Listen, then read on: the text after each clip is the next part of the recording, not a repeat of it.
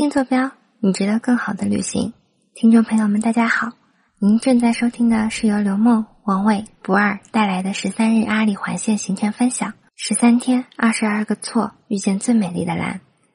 我们按行程来走，第一天呢，我们是比较常规的，离开拉萨，去翻越了那个五千零三十米的冈巴拉山口，来到羊湖。这是一个比较常规的路线，也是可能很多朋友来到西藏去的第一个圣湖吧。因为羊湖相对而言海拔没有要求没有那么高，适合刚刚到西藏的朋友，第一去震撼一下，第二呢去适应一下。因为你如果直接去纳木错呢，因为纳木错比较容易高反，而羊湖呢相对会，比如说温柔很多。所以第一天我们也是沿着出了拉萨以后一路南下来到了呃羊湖，我们在羊湖取圣水，我们在羊湖拍照，在羊湖飞无人机等等等等。羊湖这个湖呢，羊是上面对吧？卓是牧场，雍是碧玉，错是湖，所以羊卓雍错连起来，它就是。上面牧场的碧玉之湖，这就是一个字面的解释。而且还有羊湖，它本身那个形状啊，因为像形状像珊瑚枝一样很不规则，湖岸曲折蜿蜒，又有很多人称它为上面的珊瑚湖。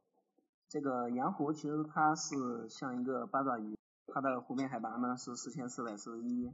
大家一般是会提前个一两天抵达拉萨，所以到羊湖这边的话。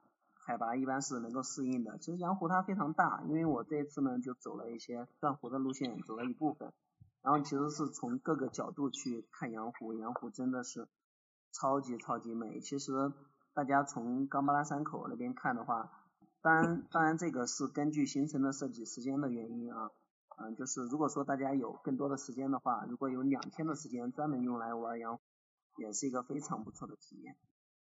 我也刚好想讲这个，就是羊湖。我们平时在网上看到更多的图呢，是从上往下俯拍的一些碧绿色的那个状态。就我自己就是去了日托寺那边嘛，日托寺这个地方特别有意思啊。湖心这个寺庙，它是不是守护圣石的嘛？日托的意思就是山上的石头嘛。这个寺庙也供着一个神神石，而且最有趣的，这个寺庙常态化的时候，它只有一个人。只有一位喇嘛在这里，大部分时间他的一生都在这个寺庙里度过。我觉得这特别给人心灵上的震撼吧。羊湖的日落也是别有另一番风味，只是说我们很少就是有机会去看羊湖的日落，这是大家也可以记住，如果有这个机会，羊湖也能看看日落。羊湖与纳木错、马旁雍错并称西藏的三大圣湖。为什么称圣湖呢？当然，主要是说它的原因能帮助人们寻找转世灵童吧。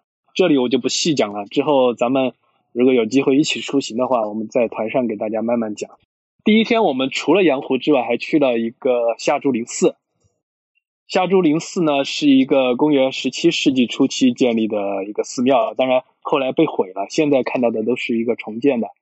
呃，夏竹林寺最著名的就是它供奉的吉祥天母肉身，说的是千年不腐的少女肉身啊，这个我这里也不细讲。